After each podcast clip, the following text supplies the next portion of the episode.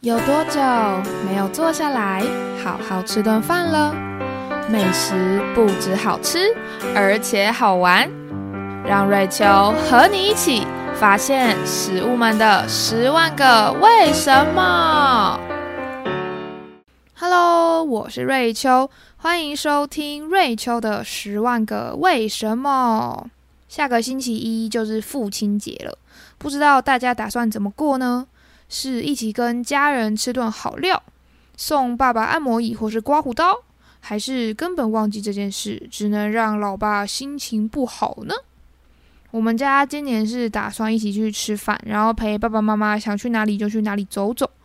那我记得啊，前几年的父亲节，我因为比较有时间，刚好我爸的生日呢跟父亲节差了三天，所以通常他的父亲节跟生日都是一起过的。那我当时就做了一个蛋糕给他。可惜呢，我爸对于鲜奶油生日蛋糕没什么兴趣。相比之下呢，任何形式的乳酪蛋糕都可以吸引到他的眼球还有胃。所以呢，我当时做的是生乳酪蛋糕。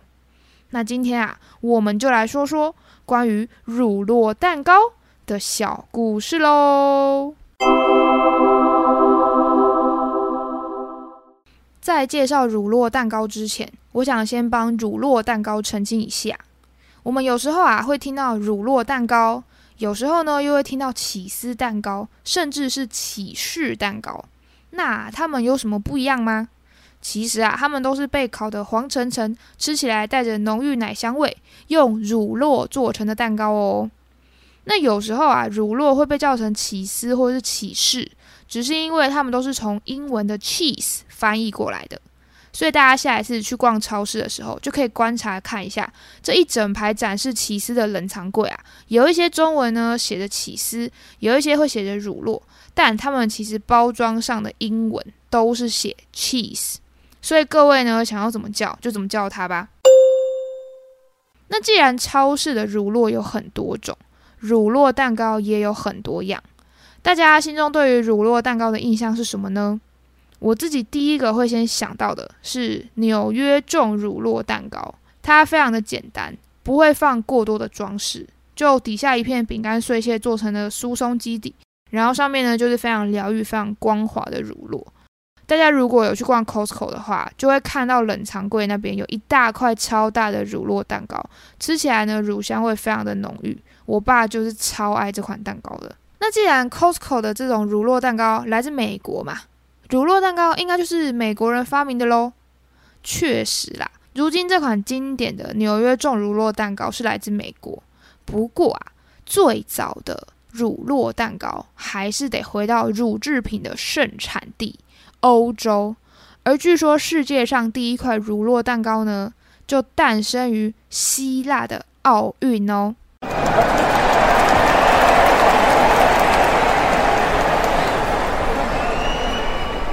据说古希腊人啊，比完奥运赛事之后，都会来上一块乳酪蛋糕。除了希腊人非常懂得享受，因为比完赛这么辛苦，当然要来一点甜的，放松一下心情之外啊，乳酪蛋糕呢，也可以帮助选手快速的补充蛋白质、钙质，还可以减缓肌肉酸痛。听起来这乳酪蛋糕对于古希腊人来说，又是美食又有疗效。我呢，都会想要当古希腊的奥运选手了。可惜呀，如果我生在古希腊，身为一个女性呢，是没办法参加奥运的。目前呢，有被这个文字记录下来的奥运啊，可以回到西元前的七百七十六年，当时希腊只有唯一一场运动赛事，叫做 Stade，它是一个一百九十二公尺的赛跑，当时则有一位厨师 Carobus 赢得冠军。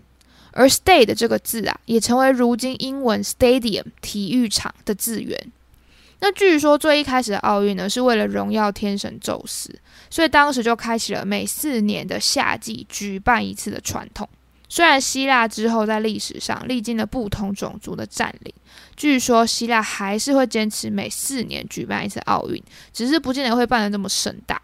那大家如果对于希腊究竟经历过什么样的人的统治啊，发生哪些文化的碰撞，欢迎可以去听一下我们的第十七集关于希腊传统饼干的小故事哦。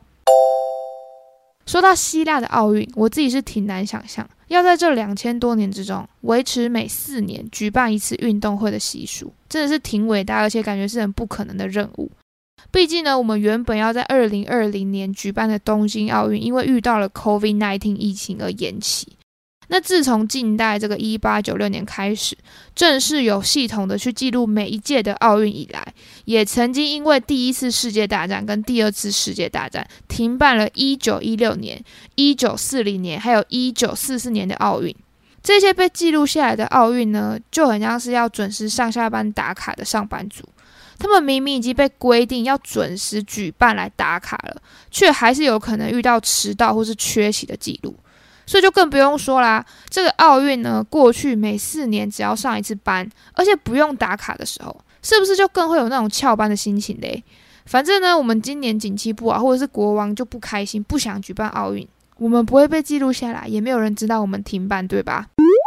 那说到这个奥运停办啊，我想跟各位说一个冷知识。这个二零二零东京奥运呢，他们很不幸的被延期。虽然在去年二零二一年有成功的举办，却没有办法像往常这么热闹盛大，因为民众只能隔着电视直播替选手们加油，让比赛会场冷清了不少。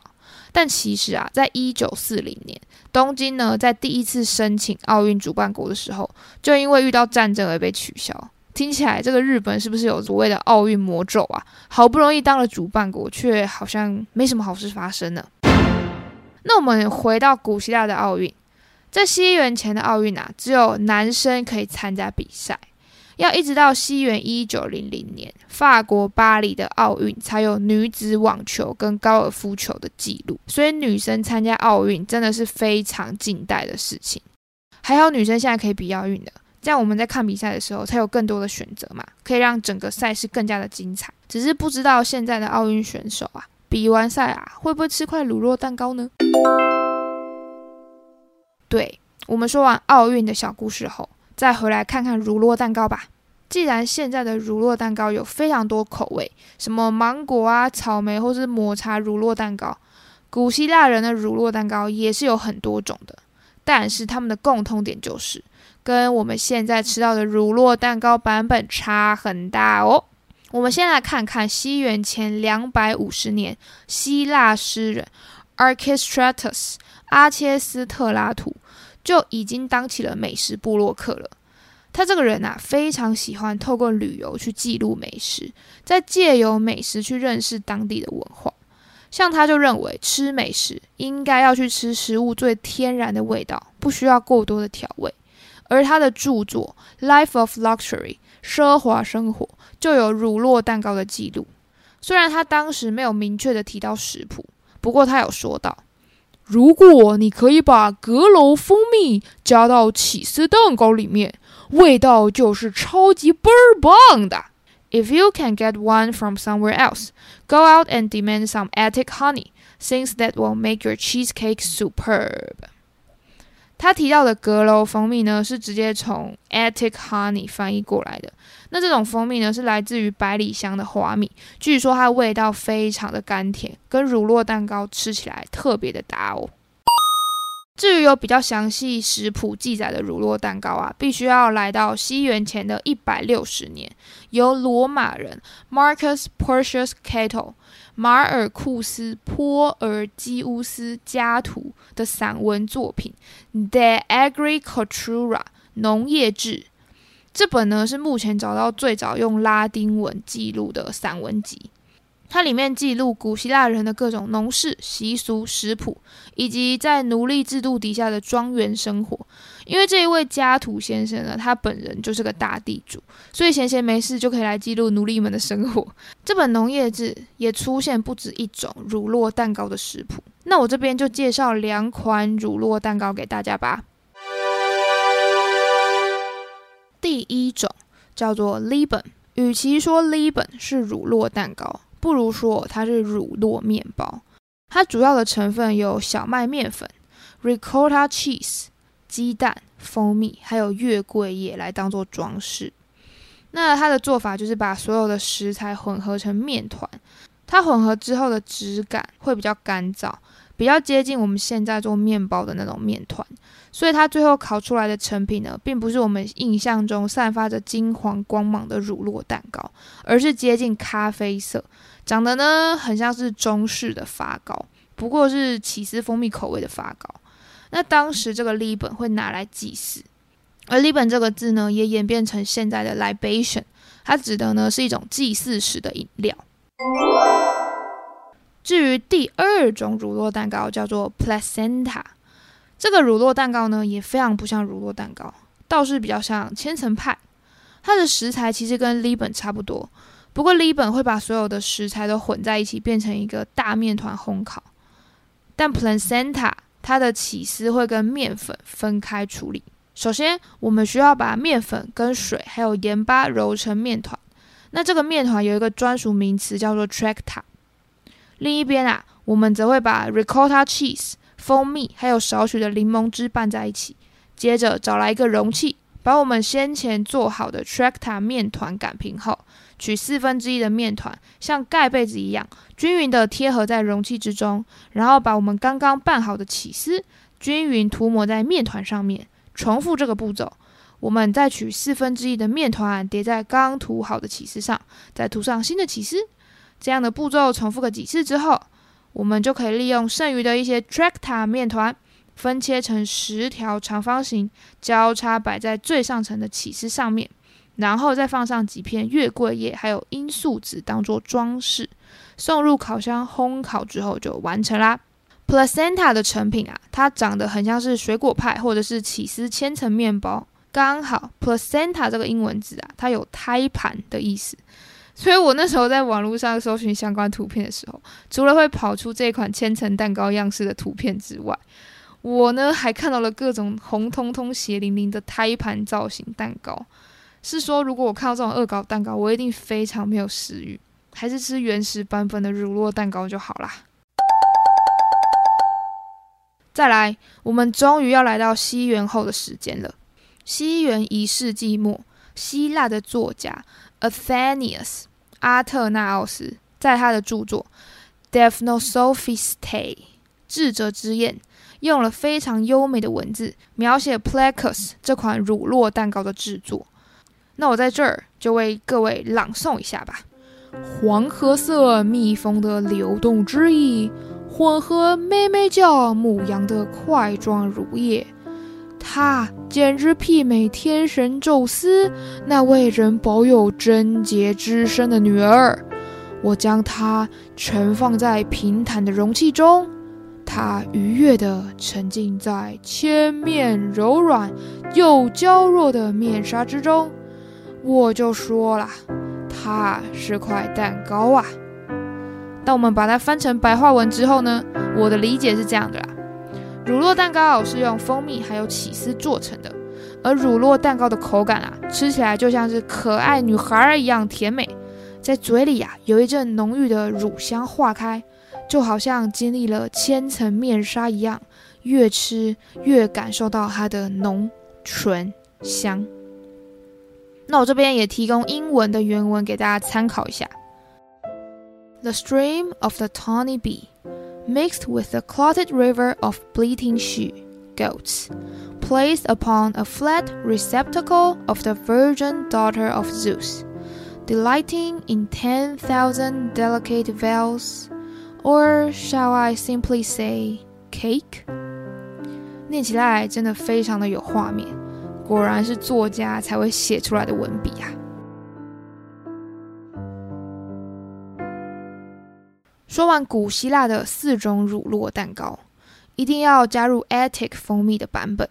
还有长得像是面包的 liban，以及有千层口感的胎盘蛋糕 Placenta，还有最后被描述的很诗情画意的 Placus 乳酪蛋糕。它们的口感各有特色。很有趣的是。他们都少不了起司跟蜂蜜，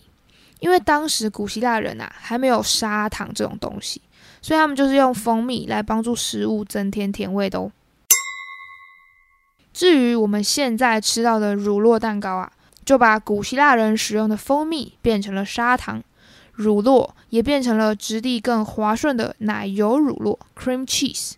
除了变化成需要烘烤的重乳酪或者是轻乳酪蛋糕，也有不需要烤箱，只需要奶油乳酪，还有透过打发的鲜奶油跟吉利丁来帮助蛋糕凝固，就可以成型的生乳酪蛋糕。不晓得大家最喜欢吃的是哪种乳酪蛋糕呢？或者是大家也会想看看古希腊人的乳酪蛋糕长什么样子吗？欢迎大家可以到我们的脸书还有 Instagram 看看，我会附上可爱的插图，还有食物的美照，让大家可以搭配故事，听起来就更加清楚喽。不过我这次刚好要顺应父亲节啦，就想说下星期一我要当天做出比较新鲜的生乳酪蛋糕给我爸，所以这次我们的脸书跟 Instagram 的图文就会比较晚出来。就请大家再等一下喽。所以这个时候呢，我们就先来听一首改编自二零一二年伦敦奥运，由豆豆先生一起演奏，很洗脑的歌曲《Chariots of Fire》烈火战车的配乐，算是对乳酪蛋糕的起源奥运致敬。那我相信大家听到这首歌的配乐肯定不陌生，所以我们接着就一起来欣赏吧。很久很久以前，希腊距离遥远，为了荣耀宙斯，开始办奥运会。跑步比赛很赞，虽然距离很短，不过跑完之后能吃蛋糕一块。跑完步后的乳酪蛋糕，味道非常好。加了蜂蜜还有起司条，补充钙质刚好。谢谢希腊人发明这道让起司发酵，再配上不同的调味料，都很赞的蛋糕。